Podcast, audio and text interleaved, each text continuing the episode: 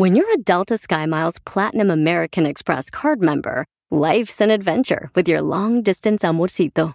Because who doesn't love walking around the Big Apple con tu media naranja? Or finding the most romantic sunset overlooking the Pacific Ocean? And sneaking in besitos inolvidables in Venice. The Delta SkyMiles Platinum American Express card. If you travel, you know. Learn more at go.amex slash you know. Let's go!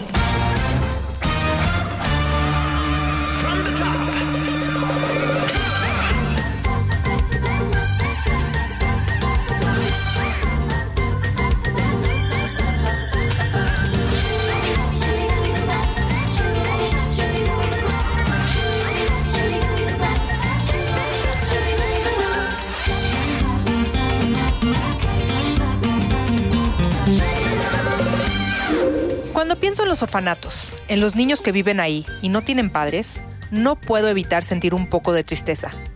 Me gusta pensar que hay familias dispuestas a adoptarlos, a quererlos y a cuidarlos. ¿Cómo han cambiado las cosas? Ahora existen diferentes familias, como las formadas por dos mamás o dos papás, que muchas veces están deseosos de adoptar niños. Y bueno, ahora en México ya está permitido por ley. Sin embargo, hay muchas opiniones diferentes al respecto. En fin, entre que son peras o son manzanas y nos ponemos de acuerdo, creo que siempre lo más importante es buscar que los niños crezcan sanos, felices y protegidos. ¡Ay, hola! Qué raro, pero así de. Así somos nosotros. ¿Cómo están? pues. Muy buenas noches, bienvenidos a Netas Divinas. Hola, hola Consuelo, Hola. hola Natalia, Hola, Daniela. Jackie, que no estás aquí en espíritu nada más. Hagan la aclaración otra vez. Eh, Aclaración ante Ar- Argüende. Sí está con nosotros, solo no está. Ahorita no está. Ahorita no está. Me La gustó. está, pero ahorita no está. Aclaración anti-argüende. Aclaración ante Argüende. Más las extraño cuando no las veo. Oye, ¿te gusta el argüende? Uy, mija, ¿tienes tiempo? ¿Tú te Sí. gusta el argüende? Sí, yo sí soy Ay, a mí argüende. también, qué horrible. ¿Será una condición femenina o...? Yo creo que de todos, ¿no? No, o sea, todos. es tantito como, como, como, no sé, a veces lo veo cuando, cuando las personas les gusta el, el argüende, lo hacen como, hasta la cara les cambia y lo hacen como con un morbo de, pero, y hasta abren la nariz, güey, de, "¿Y ¿quién te dijo? ¿Qué te dice?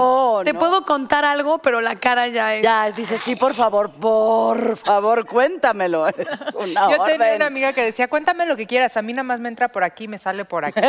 Gracias, gracias. Oigan, hoy tenemos de verdad. Porque hoy va a estar duro el argüende. El argüen debe estar, muy- es un tema muy fuerte, es delicado, es sensible, es importante. Es la adopción eh, de familias homoparentales. Ha sido un tema de verdad muy platicado. Es un año, además, eh, delicado porque se están tomando decisiones que de verdad afectan la realidad social de todos. De. Entonces, creo que sí es un tema muy importante a tratar. Y creo que además, complicado hasta, yo considero, de opinar cuando no formas parte de una familia homoparental. O sea, Es solamente así, ¿tú qué, ¿tú qué opinas si tú ni sabes? un poco es complicado y es difícil. Y ahí empieza el argüende. En tu- ahí empieza el ¿Y argüende. tú qué? Pues sí, al final nosotras qué, pero estamos aquí porque queremos platicar de un tema como este, abrirlo y comentarlo, ¿no? Así es. Aquí Con dice, todo el respeto absoluto a las personas que piensan diferente, Claro. que no, bueno, pues ni modo, ¿no? Algo que sería importante también eh, de por qué abordar este tema es, y siempre lo he considerado, no se puede negar que las cosas existen, estés a favor o en contra. Este tipo de situaciones existen y por eso hay que ponerlas en la mesa y hay también eh, que hablar con gente que sabe muchísimo más del tema que nosotros. Entonces eh, tenemos unos amigos, nosotras tres, Y, y amiguísimos. y de verdad, amigos, y de verdad da un gusto. Yo les digo, me da gusto que vengan para escuchar cosas coherentes sobre el tema. Eh, uno es Felipe Nájera, que es actor y director queridi- muy querido, muy talentoso. Y el otro es Jaime Morales, que es productor teatral y activista de derechos humanos. Eh, y además son una familia homoparental. Sí, sí, ellos están casados y tienen una hija. Y tienen una hija. Entonces creo que lo más coherente Es que empecemos eh, pues platicando un poquito con ellos y también dándoles un aplauso porque los queremos. ¡Eh! Bienvenidos. Hola. ¡Eh! Hola, ¿cómo están? Se va a poner bueno. Hola, hola. ¿Cómo están? Hola, Bien, buenas. Hola. Jaime. Ay, qué bueno. Muchísimas gracias de verdad por estar aquí y por, por permitirnos entrar en su intimidad, ¿no? Realmente, en, en esta parte que es lo, lo más preciado y sagrado que tenemos, que es nuestra familia. Pues sí. ya es que sí dijiste algo correcto, pero mira, cuando, cuando de pronto puedes volverte referente en algo, creo que es importante salir y hablar un poco de esa intimidad para que esto pueda ayudar a que otras personas puedan aprender a seguir un camino. No, digo, no somos ejemplo de nada, pero mientras se pueda lo vamos a seguir haciendo en bien de la sociedad y para que la gente tenga la, la posibilidad de conocer cómo es una familia homoparental. De entrada, un derecho humano es elegir a la persona con la que vas a estar en, en la vida. Así Ese es. un derecho humano. Nadie Así es. puede decirte que no, eh, no se puede. O sea, No, no. Tienes derecho a ser feliz con quien tú decidas ser feliz, incluido tú mismo. o sea, si contigo mismo quieres estar, tú eres tu familia. Ok. Entonces, si partes de que una sola persona arma una familia, tú decides con quién formar tu familia. ¿Ustedes están legalmente casados? Sí, nos casamos en abril del 2010. Ya no queríamos vivir en pecado. Ya no, en pecado no más. Y que además muchas personas, yo tengo una hermana que se casó con su pareja cuando pasó la ley de sociedades de convivencia y eh, mi abuela, es una mujer de 90 años, le decía, pero ¿para qué te quieres casar? Y mi hermana le decía, de verdad, eh, más allá de este vínculo afectivo, como ciudadanos vamos a tener eh, ciertas protecciones y ciertos derechos que cualquier pareja se merece. Entonces, Claro. verlo más allá, porque de repente sí hay una idea generalizada de pues se casan por amor, sí, y también porque son ciudadanos que pagan impuestos y que el matrimonio es una institución social que les va a traer derechos por ende. O sea, escuchar a mi hermana decirlo, dije, es que no sé si tanta gente agarra ese clic del Sí, matrimonio. claro. Es que se cree mucho eh, en, en la costumbre ya del matrimonio, que el matrimonio es el que te obliga a amar al otro, ¿no? O- o- o a quedarse a juntos. quedarse juntos. No hay como esta parte de, como lo dice Nata, es un, una- un asunto legal de derechos donde vamos y firmamos que tenemos los mismos derechos, ¿no? Ante, el- ante la ley. este, el matrimonio no te va a dar ni una mejor relación ni una peor relación. Bueno, a lo mejor algunos a los que le temen, ¿no? Pero, Sí, pero... pues, pero no debería de ser. Es, es una el amor es otra historia, ¿no? La relación este, eh, intermarital es otra historia. La relación de pareja es otra historia. No tiene nada que ver con firmar o no firmar. Y El claro, amor- el, el matrimonio es una decisión, ¿no? El amor Claro. es algo que te nace. claro. Y el, el matrimonio es, es opcional. O sea, no todo el mundo tiene que casarse. El matrimonio se dice que es obsoleto, ¿no? Sí, ¿Cómo claro. quieren esa institución? Solo para estar en igualdad. Claro. Si ti- tienes el matrimonio y tú ya lo decides, Sí. pero si no lo tienes, te obligan a que no lo tengas. O sea, entonces hoy está en la Ciudad de México y en 11 estados más el matrimonio igualitario.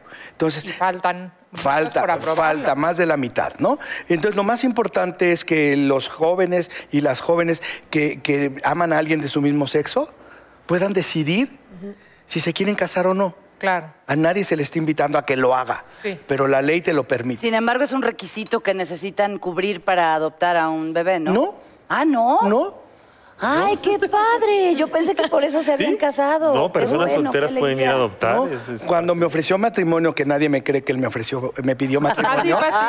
¿Cómo Sí, sí, fue? ok. por el argüente, pero el argüente, el argüente. ¿Cómo fue? Estábamos en un restaurante que nos gusta mucho, que es nuestro favorito. Y le dije, oye, Jaime, creo que hay que casarnos y creo que hay que adoptar. Yo, que era el como más reacio, así, yo sí era de esos de que, ¿firmar? ¿No es así como que te obliga a algo? Este, no, sí hice un trabajo interior como para ir soltando y entendiéndolo de otra manera, ¿no? Eh, y así fue, así fue. Después pero- de, además después de 10 años de relación, ¿no? Pero le diste un anillo o algo. No, no, sí, no. algo que nos O sea, ayude no. a, a No, hacer no, argüende. sí, sí, teníamos, eh, sí el anillo, pero Ese ya no le habíamos dado. Sí, también no quería, si no, ¿cómo? no quería sacar el tema. que- yo porque era políticamente muy correcto. Salud. Oye, hay un tema que me confronta, eh, pero, pero me confronta porque, porque no puedo entender que, que sigamos en pleno siglo XXI Sí. con estas cosas retrógradas de, no es de Dios. Claro. Dios no lo permite así, nuestra san- no, y es, no- pues no es Dios es amor, ¿no? Así es. El tema que me confronta es el de la adopción. Porque dicen que a los niños les puede generar un trauma, etcétera, etcétera. Yo, mi, mi ley con, con la adopción de parejas es dos personas que se aman, hombre, hombre, mujer, mujer, no importa, están adoptando y están haciendo parte de su familia a un ser al que no amaron, Claro. Mira, ¿no? Yo ¿Dónde creo- está el pecado? ¿Dónde está lo malo? Claro. Y que en otra circunstancia. Y que ellos los van a amar, porque los papás dijeron, yo no quiero. y tú sí quisiste. Entonces, ¿dónde está? Creo que habría como varias aristas. Uno, difícilmente podemos decir que los niños que están en situación de adopción es porque no los quisieron. Ok. Ok. Porque nunca sabemos cuál es la situación que vivió una mamá o una mamá y un papá para que hayan o dado en adopción o abandonado a un bebé. Ok. Es, juzgar eso es demasiado, ¿no? La otra cosa, tampoco es porque te amas puedes adoptar. No es suficiente. Ok.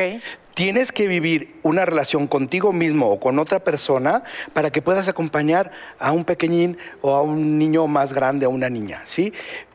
La adopción que se hace a través del Estado tiene muchísimos filtros. O sea, no llegas, oigan, mire, Claro, exacto. el, la güerita, como que me va bien.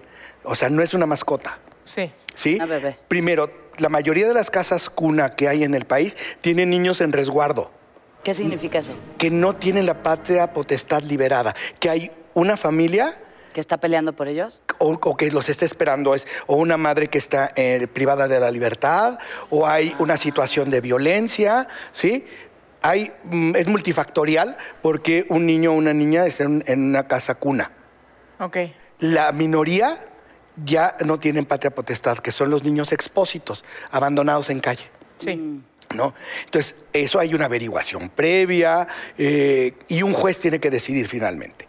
Pero ¿Qué decide el juez? Si se va a un... primero, la- las personas que quieren adoptar, que puede ser una persona soltera, ¿sí? Un hombre o una mujer soltera, o una pareja de hombre heterosexual, o una pareja homosexual o de, de lesbianas, O pueden, eh, ¿no? Pueden, deciden adoptar y van a, a la instancia.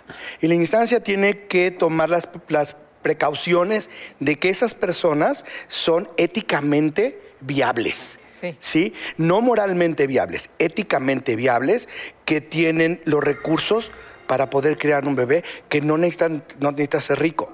Sí. ¿sí? Con que tú pagues tu renta siempre, con que seas hay una estabilidad, que no se sepa de violencia, ¿no? Entonces pasas primero exámenes como muy fáciles, ¿no? Llevas tus- tu- todos tus papeles, pero la otra empiezas, a hacer- hay, hay unas entrevistas para ver cómo te llevas con la autoridad, qué traumas traes, que si no los traes, hasta que finalmente te dicen que eres viable para adoptar, ya sea como persona o como pareja. Claro, y que además supongo que estos como requisitos eh, legales y éticos de los que estás hablando aplican, porque así debiera ser igual en cualquier Así es. Persona. Sí, que no quiera. importa la orientación Claro. sexual, no importa el estado civil, no importa la religión. ¿Cómo crece un niño en un... o una niña en un matrimonio... Pues igual que un heterosexual. Es decir, si esta ¿No es una... tienen alguna falta de... No, si no. son dos papás que Miren, digan la imagen... Primero, si, si hay una relación estable, los niños tendrán estabilidad y tendrán más posibilidad de tener calidad en su crecimiento. Ajá. Si la familia no es estable, hay violencia, el papá bebe, es ausente o algo, tendrán ciertas situaciones que le dificulten su crecimiento. Es igual, los homosexuales y las lesbianas también podemos tener violencia, alcoholismo, igual que cualquiera. Sí. ¿sí? No somos ni mejores ni peores. Ajá. Lo único que nos hace diferente es la orientación sexual. Un prejuicio enorme, por ejemplo, que decían es que si son eh, hijos de una pareja homoparental, entonces se genera como una identidad eh, gay. Y digo, y entonces todos los gays que vienen de familias heterosexuales Claro. tendrían, ¿me entiendes? Sí, claro. ¿Cómo- Totalmente ¿Cómo eso puede hacer sentido? O sea, porque Claro. es- siempre si pones el prejuicio eh, adelante, entonces justificarías quitar los derechos, no de los homosexuales, creo que de todo mundo. O sea, la- la- lo, lo considero que la ley siempre tendría que ir a la libertad de las personas, no opuesto. Y que tristemente eh, lo que yo- yo veo es que, es que hemos avanzado muchísimo por un lado. Y por otro lado, considero que se ha desatado una violencia, por ejemplo, en contra de los las mujeres, en contra de la comunidad LGBT. Entonces, es como si por un lado hay un un montón de personas empujando y, y, por ejemplo, CDMX pareciera de verdad la cuna de la libertad y dice, sí, nada más... Este, No pasa un- un- de un estado a otro y no tienen los mismos Eh, to- derechos. totalmente. Y entonces, mientras eso no filtre, es muy difícil Nosotros, hablar por ejemplo, libertad. somos unos privilegiados. Tenemos la posibilidad de meter a Alejandra en una escuela donde su filosofía corresponde a lo que queremos que Alejandra aprenda. Una escuela con tolerancia. Seguramente, y no es seguramente, hay muchos casos eh, de parejas del mismo sexo con niños y niñas que, que tienen problemas, que sí hay discriminación, Claro. que sí sufren bullying en el colegio. Es, eh, sí, nosotros somos como un- no somos tan referentes. Yo, somos yo creo que lo que sí generaría problemas en, en- en los hijos, no sé, igual es que de repente el papá diga soy gay y entonces esa familia se rompa porque eso sí podría generar un problema No, mira. emocional en los hijos o no. No, yo creo Mi que... papá dejó a mi mamá por otro hombre Sí. o mi mamá dejó a mi papá por otra mujer. Mira, Ah, yo no cuando creo que... ya existía Sí. la familia Ya anterior. tú conoces- tienes que cambiar a una varios casos. familia. Conocemos- varios casos de uno y de otro lado y la verdad es que Depende de, no depende de quiénes sean los que dicen eso. O sea, si tú eres un papá que has sido una calamidad para tus hijos y además dices que es que soy gay y dejo a tu mamá porque soy gay, pues se cierra el círculo y dices, este maldito. Sí. ¿Sí? Pero si has sido un buen padre, amoroso, cuidadoso, y vienes de la mano de tu mujer y dices a los niños, oye, yo me acá estoy descubriendo, no quiero seguir en- con este engaño para tu mamá, cambia todo. Porque estabas hablando de honestidad, estás hablando de, de- de la mamá que está escuchando eso y que dice, sí, creo que tu papá merece felici- ser feliz y yo también. Alejandra ha pasado por algún tipo de bullying o alguna cosa o, o- no. Ay qué bueno qué bueno qué Pero, alegría pero, pero sí es privilegiada. O Ah, sea, claro. El entorno está Sí, sí, totalmente controlado. O sea, tenemos compañeros y compañeras que viven en, en situaciones menos favorables y que sí es capaz una maestra eh, a la hora de la fila decir, a ver, la hijita de las lesbianas que se salga. O sea, sí lo hacen. La también- mato con mis manos. pero también Ay, dicen cállate, que cállate. se salga este, la, la que no pagó la colegiatura. Ah, claro, y también dicen, claro, a claro. ver la gordita. O sea, Sí. A mí El- me decían que se salga la hija del hippie de la fila. Nadie sabía, ya se enteraron por su culpa. Y creo que esto que están ustedes haciendo, si se hicieran todos los programas, lo que necesitamos es difusión. Eso. ¿sí? La gente, la mayoría de la gente en este país y en esta ciudad discrimina lo que no se le parece. Sí porque su cabeza no tiene capacidad para recibir ideas Y sabes qué, Consuelo, lo peor de todo es que ni siquiera saben a qué se parecen porque no tienen conciencia de quiénes son ellos o ellas. Sí, somos bien poco conscientes de quiénes somos. Sí. Es cierto. Muy- Ni siquiera de cómo nos vemos en el espejo. Nos vemos más bonitos de lo que somos. Ay, ¿Sí? Eso es, es real. Y además, Qué envidia tú porque no todo el mundo, ¿no? Es al revés, generalmente uno dice no me gustó. Tienes razón. sí yo no me veo nunca en la tele jamás, Ves la foto jamás, y todo el peor, mundo dice, ay, te ves súper bien y tú, no, me veo horrible. No, en fotos sí, pero luego, o sea, yo, yo estoy de acuerdo que eh, siempre lo comento este año, para mí ha sido muy fuerte porque a lo mejor te ves en el espejo y dices, no me gusta cómo me veo físicamente, pero crees que emocionalmente eres muy fregona, que eres muy madura, que tú eres muy tranqui y después...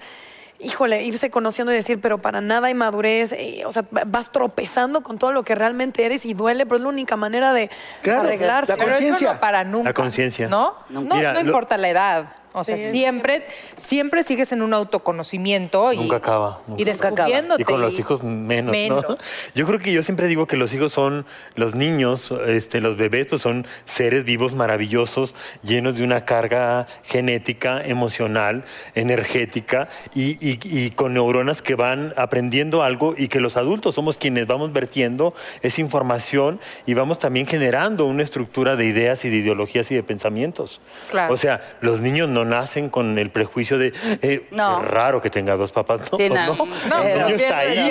Le, le das, le das su mamila, lo cambias, la cambias, y ahí está, y te ama, y te abraza, y te llora igual. Y tú eres el que va vertiendo esa posibilidad de ir poniendo eh, los, los- los nuevos lineamientos de ese ser, ¿no? Que sea tolerante, que sea responsable, que sea amoroso, que no discrimine.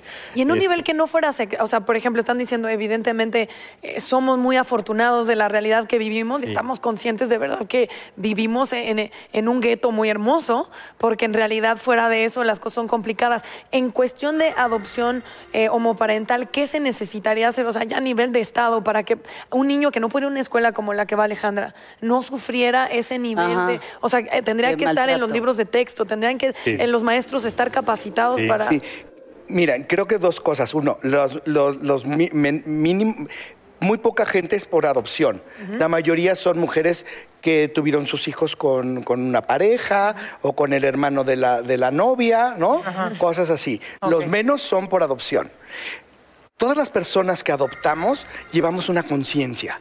Sí. Porque primero tienes que estar seguro que vas a hacer algo, vas, te cuestionan, y entonces cambia un poco a los que los tienen ahí porque los tuviste, porque ahí están porque quisiste, pero no pasaste esos filtros. Entonces, cuando tú tienes esa posibilidad de tener hijos, sufres exactamente igual que los de las demás familias. Ok. ¿No? O sea, lo que yo quisiera dejar eh, como muy claro en la mesa es que no somos diferentes. No hay ninguna razón para que siendo gay yo sea mejor persona o lo- el cliché de que es que decora bien su, su casa, ¿no? Bueno, o, soy buen, también- o soy buen peluque. No, son los menos. La mayoría tiene las mismas carencias que los demás.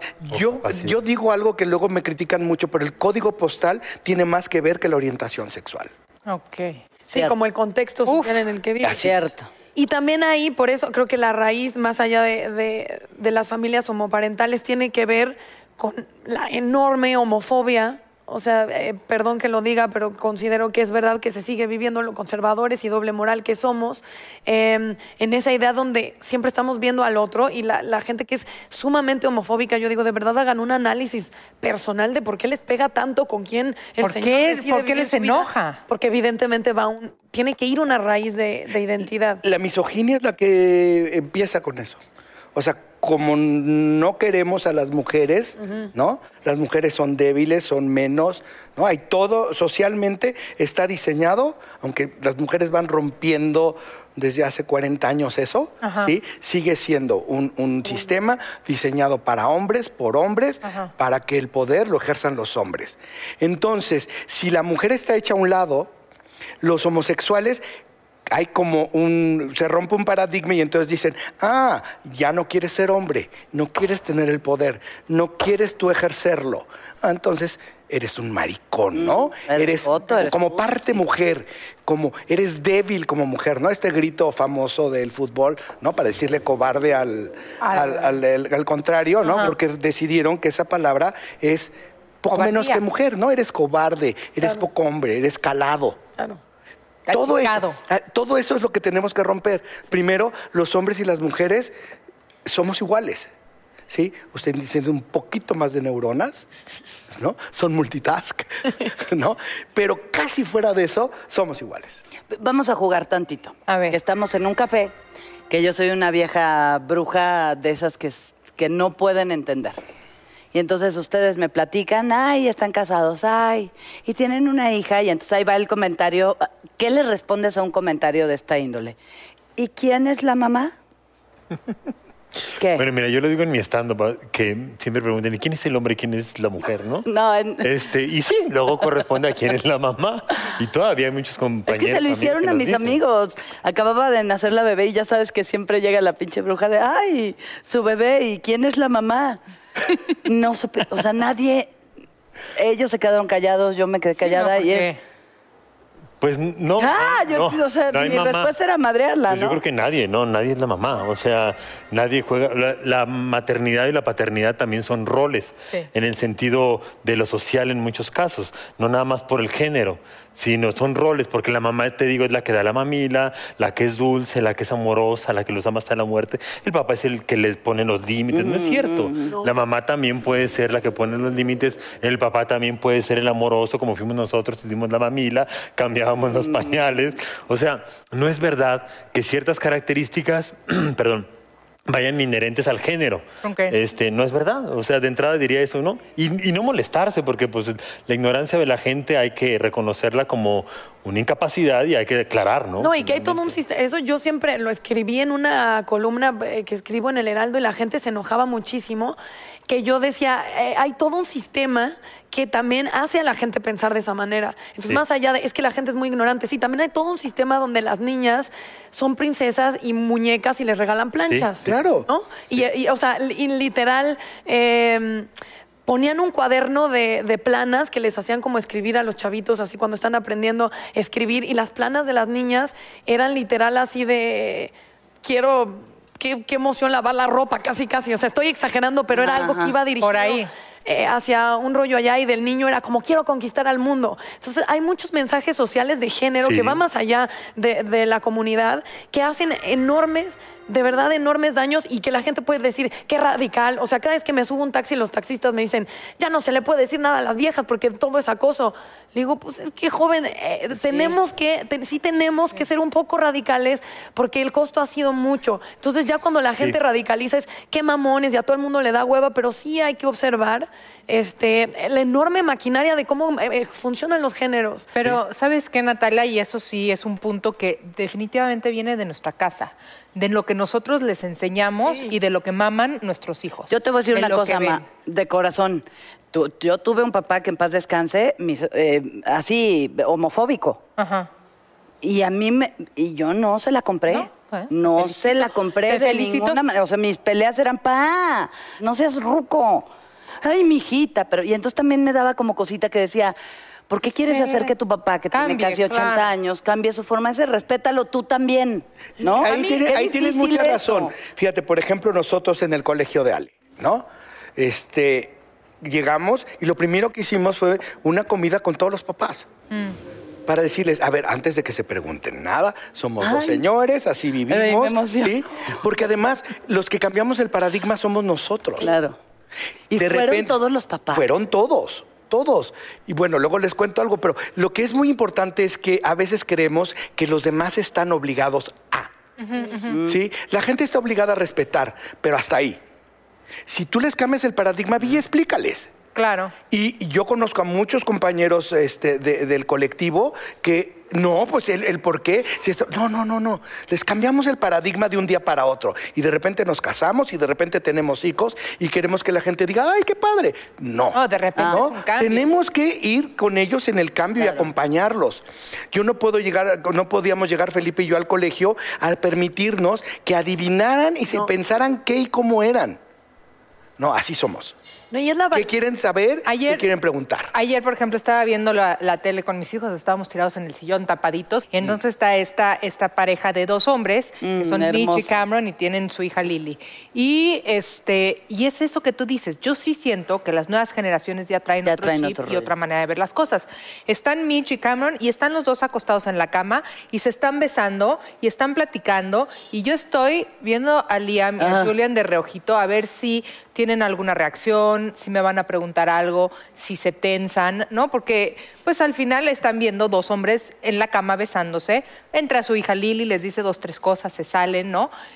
Nada, ni media reacción. Para ellos es lo mismo ver a esta, a, a- a esta pareja de dos hombres como si me ven a mí con su papá o a su hermana con su novio. ¿Y o a qué, sea, se- a qué crees que se deba? yo sí creo que es un Una evolución. pues como, como que ya se van cambiando los paradigmas, se van rompiendo los esquemas y se va haciendo algo, no quiero llamar la, la palabra normal porque no, no existimos normales, pero sí se, algo más coloquial, algo, ¿no? O sea, Más su es- cotidiano. más cotidiano. En su escuela hay muchos niños que Pero- tienen pa- papás eh, del mismo sexo, muchos, y de verdad ya llega, ya es una cosa natural, ¿no? Y entonces yo los veo y no tuvieron ni media reacción, ni me- o sea, el programa siguió y dije, puta, qué bien, ¿no? Bien por ellos, bien por mí, bien por la televisión, escuela. bien por la escuela y bien por la humanidad. Y tenemos que seguir trabajando para que no sea en un espacio tan pequeño como es nuestro ámbito. claro. O sea, tiene Sí, que ser es. en todas partes. Claro. ¿Sí? O sea, tenemos que respetar al otro. Conocernos y respetar la otra edad es fundamental. Y eso es lo que nos falta mucho como sociedad, ¿no? Esto de, de que tú puedes ir con la faldita enseñando las nalgas y sea tu derecho. Y no se voltea alguien, y, pues ve cómo andas. Ah, no, bueno, claro. Ay, te la buscaste. ¿No? Esta parte donde tú estás buscando la agresión. Claro. Y en lugar de decir, no, nadie te puede agredir por eso. Pero algo muy fuerte que dijiste que me llama la atención es que sí se educa con mucha valentía desde el amor, este, porque sí gente con acciones sienta precedentes. Cuando hablas las cosas directamente, mi, mi hermana era la adoración, es la adoración de mi abuela y mi abuela es una persona que por mucho tiempo fue muy conservadora, este, venía de Mérida, eh, tiene 90 años, entonces generacionalmente hablando venía de- de de una cuestión social muy diferente. Cuando mi hermana sale del closet, que salió de una manera brutalmente abierta y me pareció de lo más valiente, yo creo que para la abuela, que era la niña de sus ojos, eh, o sea, no sabía cómo reaccionar, Claro. le daba mil vueltas, entonces eh, el discurso iba desde eh, Te voy a internar malas, malas amistades hasta no tiene una figura paterna fuerte que mi papá ya se quería aventar de un camión, o sea, fue complicado. Entonces en una boda... La tenía muy fuerte porque... La tenía muy fuerte. Entonces estábamos en una boda y, y- y mi abuela, enfrente de toda la familia, le decía a mi hermana, me da mucho gusto que vengamos a eventos como este, porque aquí sí puedes conocer a alguien este, con quien casarte. Y mi hermana dijo, pues nada más que pase la ley de, de convivencia, a lo mejor si en una boda conozco una buena mujer que me haga feliz. Pum, enfrente, o sea, de verdad lo digo y me llena de orgullo, claro. porque ahora es, es, es una buena anécdota, pero en el momento ella era una chavita y es muy duro enfrentarse y eran los tíos que son conservadores y era gente de una boda. No es fácil decir eso.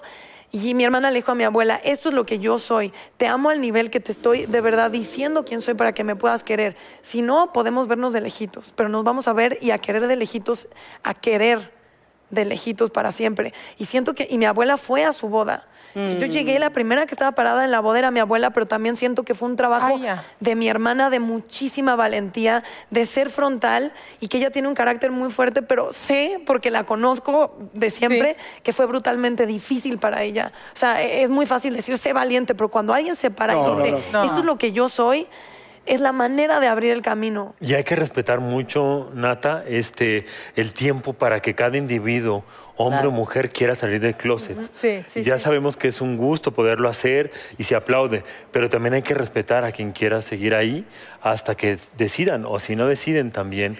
Eh, eso es muy importante decirle a la gente. Y es- es- ¿Sufre una persona que está en el closet? Sí, Lo más sí. seguro es que sí. Pero cuando uno dice es que, ay, no sale del closet, es lo mismo que las mamás que abandonan. No sabemos cuál es la historia. Claro. Lo que tenemos que decir a la gente es que se tienen que emancipar y luego empoderar. Y en ese empoderamiento decidir qué hacer y hacia dónde ir. Lo que no se vale es engañar a la gente. Lo que creo que es muy complejo es tener una pareja heterosexual porque no supiste cómo lidiar con tu vida. O sea, que en el closet solo cabe uno. Sí, sí, sí. O, o en común acuerdo. Hay muchas parejas de común acuerdo.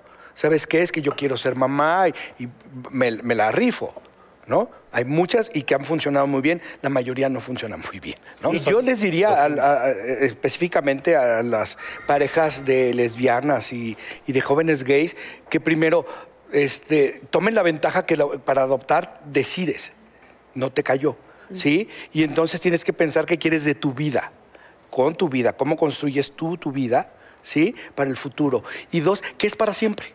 Para sí, O sea, el día, el día- 24-7. o sea, el día que el juez nos dio, el- nos dijo, ¿están claros? Porque yo firmo y si no siguen con ella es un delito. Es para siempre. ¿No? Entonces, porque ahora también los chavos, eh, cambió también el paradigma y de repente se conocen hoy, se parpadean y pasado mañana se casan. Sí, ¿no? de O sea, están, están haciendo algo que, claro que digo, se pueden casar 20 veces si así lo deciden, pero incluso ese vínculo debe de ser como tomado muy en serio, Ajá. ¿no? Y aunque, aunque fracasaras, pero si no te conoces y al otro día... Yo los veo ahora, los chavos, me da una alegría enorme verlos de la mano con otros compañeros heterosexuales saliendo de la secu, ¿no? Eso es padrísimo. sí. Pero de repente, oye, es que me quiero casar. ¿Cómo? Si lo conoces ayer. Y bueno, eso se vale, pero lo que no se puede hacer es tener un hijo. Si se separa una familia homoparental, Ajá, si ¿cómo ustedes se separaran, ¿qué pasaría con Alejandra? Exactamente lo mismo que una pareja heterosexual. Decides y le planteas al juez lo que quieres hacer. Si no te pones de acuerdo, el juez decide con, quién, se va? la niña.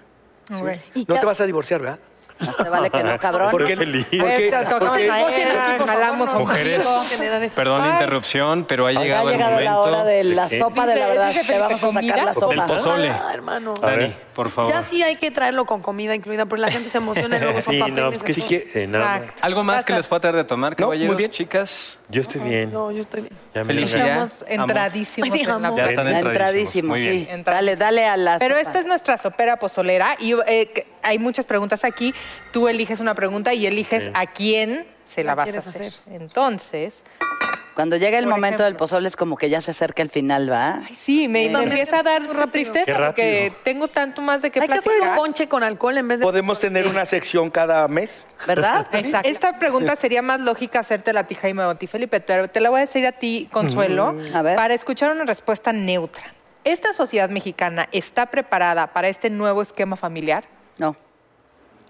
No, no lo creo. Creo que todavía tenemos que incluir en los niños eh, este rollo de no juzgar a los seres humanos. No, ayer lo, lo hice público y se me fueron a la ¿Ah, sí? yugular, pero a la yugular de te perdiste un follower y se acabó y qué decepción y No. es no, No lo puedo no estamos preparados evidentemente. Y o cuando yo soy muy amiga de Alejandra Bogue, Ajá. este, y me tomo fotos con ella, me tomo muchas fotos con amigos, las subo a las redes, y cuando me, subo, me eh, subo una foto con ella, me da mucha tristeza leer los comentarios porque siempre la atacan. Y yo hasta les digo Pero ¿qué que tiene Alejandra? ella es transexual. Ay, ¿a poco? Bogue es trans, sí. Ah, la Vogue, claro, la amo. Aparte, Sí, es una a ver, comediante divertidísima, perdónenme, perdónenme. De veras que no estás Ya perdiste Nada, de alcohol. Ya perdiste. No, nada. Aquí, todos cojeamos de algo. Aquí todos, todos. No, pero yo quiero decir algo en relación a, la- a- a lo que respondiste tú de, de- de eso. No importa que no esté preparado. Nunca estuvo preparado para nada. O sea, nunca estuvieron preparados para el voto de la mujer, nunca estuvieron preparados para, para la minifalda, nunca estuvieron preparados para la píldora. Los tenemos que preparar ¿Cuánto yendo para adelante. No falta nada. Ya estamos aquí. Ya es. Somos más de 300 mil familias homo y lesbomaternales en este país y vamos para adelante. No le pedimos permiso a nadie. La Constitución nos ampara y todas ustedes y todos ustedes allá deberían de hacerlo. ¿Estamos preparados? Claro Sí, que sí. existimos. Sí, lo que tenemos que cambiar es el paradigma de que la gente respete al prójimo. Y entonces, este, este dato que dice, un 0.6% de las familias mexicanas son homoparentales, ¿consideras que es verdad? No es mentira. 0.6. No, O sea, casi nada, no, nada. No, pero no, no. No llega ni a los 300 mil No, que dice. yo creo que hay como 300 mil y ese punto 06 serían muchísimos más. Mira, No lo tiene consciente ni aceptado, considero. te daría dos, dos datos, lo de, lo de tu porcentaje. Creo lo más importante es decir que las familias papá, mamá, hijos son minoría. De cada 10, solo cuatro son papá, mamá e hijos. Entonces, no son mayoría, ¿no? Luego, la, la otra cosa que, que creo que es como, como básico de entender es que somos una sociedad que no quiere al otro. Es cierto, es real. Tenemos que cambiar y volvernos hacia el corazón, volvernos hacia el amor, que el amor sea el resultado de las cosas. El amor con conciencia, ya avanzamos un poquito más, ¿no? Y la gente que hablabas tú hace rato de que Dios y no sé, si leen el Evangelio, les va a dar todos los resultados. Lean el Evangelio realmente y pónganlo en contexto hoy, no solo lo que conviene. Y darle amor al prójimo es una solución para todos. Y me acordé de cuando fueron a platicar de la bonita película homofóbica. ¿Cómo se llamaba? Pink. Pink, que... eh, Qué cosa. Qué cosa, que era... Claro, Ah, la de Yuri. Sí, así es. O sea, no era de Yuri. ¿Qué pasa, por ejemplo, con Yuri? Be- ¿Ustedes le tienen algún tipo de resentimiento a Yuri? No. O a otro actor o cantante que no esté a favor de... Una cosa es pensar que es un irresponsable y otra cosa es que yo, o sea, no es por mala onda, es porque es irresponsable. Yo encantado de invitar a Yuri a mi casa para que vea cómo vive una familia ¿Cómo? homoparental. ¿Cómo vive? Que me ¿Qué hace la- escuincla? ¿Quién se levanta? primavera, O sea, Ah. yo sería feliz. Sí, eso- No, no odiamos a Yuri, Pero- sí se debería bueno. informar un poco más. No, por ejemplo, Es que cuando somos figuras públicas tenemos que hacernos responsables Sin duda. de que la que gente nos sigue, de que si subes una fotografía este, vas a provocar algo, si dices algo vas a provocar algo, como lo que dijiste, ¿no? Pero bueno, este, finalmente creo que hay que aprender a, a eso, a ser responsables con la información. Yo voy a hacer mi pregunta. Sí, a ver. A ver, hazla. Se la voy a hacer a, a Consuelo, a ver si es cierto que no estaba este, lista. Bueno, no tú, pero la sociedad. ¿Cómo le explicarías o cómo le explicaste a tus hijos el esquema que tienen, en que el esquema que tienen en casa no es el más común? O sea, en el caso de las familias homoparentales. No, de entrada me costó un huevo explicarles a mis hijos que su papá se había ido por cigarros. Eso está más cabrón que explicarles de otras familias que no son la suya. Sin embargo, siempre desde chiquitos los hice amar y, y respetar las diferencias de sus amiguitos. Tanto que a la fecha mi hijo Michelle, o sea, antes de que tuviera la novia y eso, pero ya cuando estaba como en secundaria, prepa, él abraza a sus amigos gays y los besa, Ajá. ¿no? De, Claro, "Mua, es sí, mi sí. amigo, cabrón. Y entonces yo digo, a huevo. Y, y mi hija igual. Entonces, si me preguntas en qué momento hice que mis hijos respetaran y amaran, y es, sí, sí creo que algún día llegó mi hijo y me dijo, mamá, resulta que Emiliano tiene dos novias. Y yo, ok, pero también tiene un novio. Dije, ay, ese Emiliano, tan tremendo. Qué, organi- tu qué amiguito". organizado. Ay, Qué buena agenda. Estaban muy chiquitos. ¿Cómo les explico? O sea, no sé, yo todo, todo lo evadía, todo lo evadía porque me hacía güey, ¿no? Y, y hoy que veo que mis hijos respetan y aman a sus amigos y digo, algo, algo hice bien. No, Estamos no, preparados, soy yo. estamos yo creo que sí, sí. algunos sí y otros Sí, no. falta mucho, pero Habrá que un 30% preparados y un 70% que ¿Quién no. sabe el porcentaje? Pero hay que impulsarlo. Como tú, haciendo lo mismo que tú. No hay que, no hay que decir exactamente qué hacer. Si no te ven, te escuchan.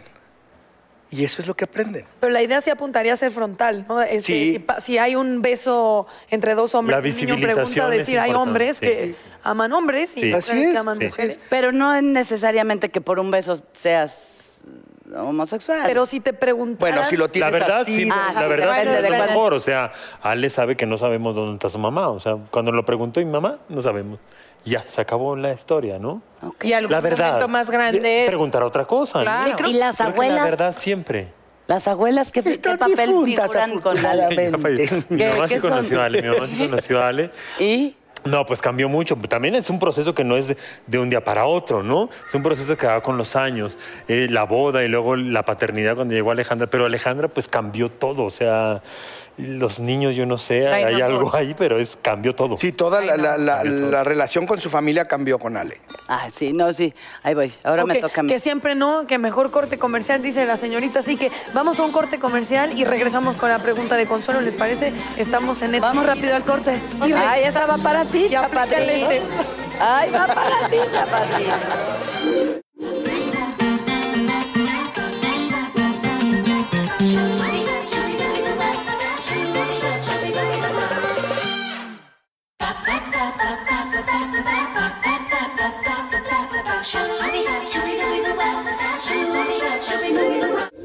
Ay, ya regresamos. Ya tienes la, la pregunta en la mano. No, mira, te la iba a hacer a ti. Ay. Dani, mi amor, pero sí es importante que nos platiquen ustedes como papás cómo le explicaron a Alejandra que tenía dos papás y punto. O sea, sé que cuando, no, cuando pregunta por mamá le dicen no sabemos dónde está mamá, pero tú tienes dos papás. ¿Cómo, cómo le dijeron? Nunca nos ha preguntado. Ella tiene dos papás desde que nació. Nos la dieron a los cuatro meses. No conoce otra realidad. Y todavía en su colegio es cool tener dos papás. No se adelante. Entonces ella no se pregunta por qué tiene dos papás. Preguntó dónde está mi mamá. Ok. Porque sí tiene muy claro de que los niños vienen de, de una señora. ¿no? Y si preguntara, Es que ya no cabe, es como Ya no cuando- cabe esa No, pregunta es en como su- cuando ya creciste. Ah, qué padre. Creciste en Chihuahua, eres de Namiquipa y hay no un es- cerro sí, es doblado. porque nací en y es, ¿Por Chihuahua. qué están esos cerros ahí? Pues, Pues ahí están. No, ahí están. Este, lo que es natural y lo que se vive con naturalidad creo que se va aceptando así. No, no hay esa posibilidad de que de, de repente venga, quizás otros cuestionamientos sí seguramente en la adolescencia, no sé, más grande, pero no, no es la pregunta. La pregunta fue, yo tengo mamá, no, no. ¿Dónde está mi mamá? No sabemos dónde está tu mamá. Y ya se acabó, no hubo más. No hubo ni por ¿Qué qué. edad ni tiene por qué Alejandra? sí. Alejandra Casi siete. va a cumplir siete ya. ¿sí? Entonces sí, no. Y ya lo que están listos para la preadolescencia Ya y la gusta, yo le decía, eh, Ya estábamos así. de- antes era tan dócil y ahora es la señora de la verdura. O sea, Sí, sí, sí. todo lo cuestiona. No, oye, no. Oye, le entregan un- Ándale, una medalla a Felipe y entonces, oye, te tienes que poner. decir, No, Salud. pero porque si te compramos este, no. Hoy fue, no, no. El día del no. Pero eso no es muy positivo. Es muy positivo cuando ves a, a los hijos del de enfrente y le dices, la permítela, estás totalmente Ay, libre. Cuando es la tuya, No, pero sí, Ale sí es muy segura, sí es muy segura de sí misma y sí dice, ¿verdad que no pu- si no quiero? No, pues no, si no Es que creo que a las chavas Hay unas hay que cosas que si no quieres no y hay otras cosas que sí, tienen que ser a Aunque no fuerza. quieras, Sí, claro. la escuela tienes que ir a fuerza, pero ya usas esos argumentos. Muy bien. Dani, que no te han preguntado. Si fueras una familia homoparental, ¿qué consejos le darías a tu hijo para enfrentarse a situaciones difíciles? Pon tú que en la escuela sí lo molestaran, que no fuera una escuela. Yo creo que le daría los mismos consejos que les doy hoy por hoy a mis hijos, ¿no? Y, y- a las hijas de mi esposo. Uno, y es creo que lo más importante, el amor por ti, ¿no? El orgullo que sientes hacia ti, el respeto que sientes hacia ti es lo más importante siempre. Entonces, cuando tú logras encontrar ese amor, ese amor tuyo, ese amor interno, creo que lo demás te afecta cada vez menos. Em, entonces yo creo que empezaría por decirles, quiérete, acéptate, respétate y cuídate, ¿no? Porque los demás lo van a hacer. Y también es una situación diferente, cada vez menos, menos distinta que las demás, pero que obviamente se vayan a encontrar con estos retos siempre en la vida, ¿no? Y que cuando ven que su casa es una casa llena de amor, llena de respeto y, y- y de puras cosas lindas, eso es lo que más importa. A ver, Natalia. ¿A partir de qué edad crees que puedas empezar a hablar de estos temas con tus hijos si los tuvieras? ¿A partir de qué edad? Yo creo que a partir de que saliera el tema, no importa los, lo pequeños que fueran. En cuanto hubiera una pregunta, lo hablaría. Creo que no hay, no hay edad, o sea, creo que la edad más bien la marca el niño y lo que él vaya preguntando, como es casi en todos los temas. Eh, igual que lo haría de, creo que de religión, filosofía, sexualidad en general, como en cuanto un niño plantea una pregunta, tienes que hablar con ellos desde la edad que ellos tengan la, la pregunta. Así es. Pero, pero sí quiero decirles como tip de, de- de mamá y de, y de buleada, porque suele pasar, que lo que busca un bulero es que te enojes. Es que, es que lo que te diga te lastime y te duela, porque eso es lo que está buscando. Entonces mi papá me decía, porque a mí me decían que por qué iba a ser yo el Festival del Día de las Madres una protagonista si yo ni tenía mamá que me fuera a ver. Entonces iba con mi papá y le decía, pa, me dijeron esto y me decía, ríete. O sea, si te dicen pendeja y te enojas, ya te ganaron. Ríete, que, que no te moleste. Entonces me decían, ay, ¿qué tal tú? Y yo, sí, mis dientes de caballo. ajaja". Y entonces ahí los desarmaba. Ya no, ya no podían Claro, seguirme el peso de las yo- palabras se lo das tú. Sí. Exactamente. Si no le pueden Cuida dar el peso, vayan con la maestra, con la directora o alguna institución. Sí, pero También, sí, por sí, si no sí, pueden. sí. Hay gente que sí puede hacerlo. Es lo que- hay gente lo- tal vez no. Lo que decías, Que no decían hace de rato, en el caso, por ejemplo, de Alejandra, el día que le digan, ¿es que tus papás son jotos? Sí. Oye, ¿es que tus papás son pu? Sí. Sí. ¿No? Porque ella sabe que somos eso, eso y eso. Entonces, no hay novedad. Si tú vas al frente con orgullo... Que les digas, sí, que- tantito menos que tu papá. yo, te, yo te preparo, Vas a ir Alejandra. con la tía. Mi código postal semana. es más defensor. No, porque te digo que aquí se arruinaría. Se arruinaría. la- Mira, y somos muy privilegiados y entonces les damos voz a los que no tienen voz y les damos no ejemplo, pero les damos una ruta a quienes no saben por dónde puede haber un camino. Entonces, y mucha gente como ustedes, este programa, eso abre, ab- abre caminos, abre mentes, ¿no? Y ojalá 20 mil personas escriban en contra, porque reaccionaron. Claro. ¿Sí? Porque va a haber otras 20 mil que están a favor. Y lo que tenemos que buscar es eso, que reaccionen, que reaccionen. Estamos vivos, esta sociedad está letargada, no está haciendo nada por, por ella. Y tenemos que hacer que nuestros congéneres y nos- nuestros defeños hagan algo por sí mismo y por los demás. Muchas gracias por eso que acabas de decir y yo quiero decirles algo a ustedes dos. Yo sí estoy aquí sentada hoy y me siento más orgullosa que nunca de tenerlas a mi lado y de sentir que somos eso, ¿no? Este, podemos tener diferencias de pensamiento, pero al final nuestro amor por el prójimo Es lo que- es lo que es más importante. Entonces, hoy por hoy me siento más orgullosa que nunca de ser una neta divina. Y yo Gracias. también. No podemos ser otras dos netas. ¡Claro! ¡Perfecto! Los netingos. Que a este Los programa netingos. siempre le ha faltado una, neto. una- Un neto. un Neto. Un neto. Y bueno, para que no sea el cambio tan brusco, pues dos gays. Poco a poquito. Poco a poco, ¿no? Y aparte, con esto vez. nos despedimos, pero cuando juzgas a alguien, no lo estás definiendo a él, estás definiendo lo que hay en tu corazón. Esa va para el libro, que yo lo voy a vender también carísimo. Que si pueden dar sus conclusiones rápidamente para cerrar. Pues creo que es importante, eh, que, creo que la educación empieza en la familia. Es muy importante, bueno, en uno mismo. Primero, como papás o partes de una familia, tenemos que hacer una conciencia, una autocrítica, eh, entender la diversidad de formas de vida que hay y de ahí ir- irradiarlo, ya sea en tu núcleo familiar como hermano, si eres papá, bueno, con más responsabilidad y con más razón, hay que hacerlo. Es bien importante. Y yo les diría que lo que sucede es el ejemplo de lo que somos. Entonces volteate a ver y piensa si tú eres el ejemplo adecuado para tu alrededor, para tus hijos o para tu familia. Creo que eso a mí me dejaría como... Es mi- yo es mi compromiso todos los días. Yo puedo darle ejemplo a Alejandra con esta reacción, con esto que dije, con lo que pienso, porque a veces soy más prejuicio, tengo unos prejuicios que me asusto, ¿no? De verdad, trabajo de eso. Y de repente digo unas frases que de veras me duelen. Dijo, no puede ser que yo, que tengo el diccionario de lo que debes de decir, lo cierro, lo olvido, lo tiro a la basura y digo, por eso eres esto. Entonces, debemos de trabajar con nosotros mismos de una manera más consciente y cotidiana. Todos los días pensemos al levantarnos, ¿quién soy yo para juzgar a alguien? Claro. ¿No? Totalmente. Y gracias, chicas, de Sí, verdad, de estar con ustedes en esta escenografía ¿verdad? maravillosa con un barman muy guapo. Ajá. Ya se volvió. Muchas gracias. Razón que quedó un bonito foro, pero no en el foro el que Eh, estaban viendo, eh. muchachos. No importa, uno Ahora sí que griten todos en el foro para despedirnos. ¡Eh! Gracias.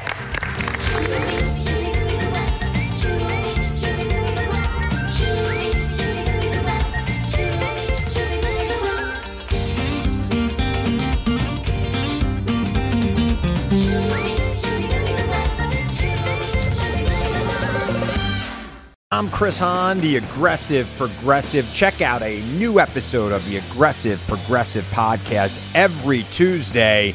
You know, the election is heating up just as the year is winding down. Stick with me. I'll tell you the truth as I see it. Download the Aggressive Progressive on Pandora or wherever you get your podcasts.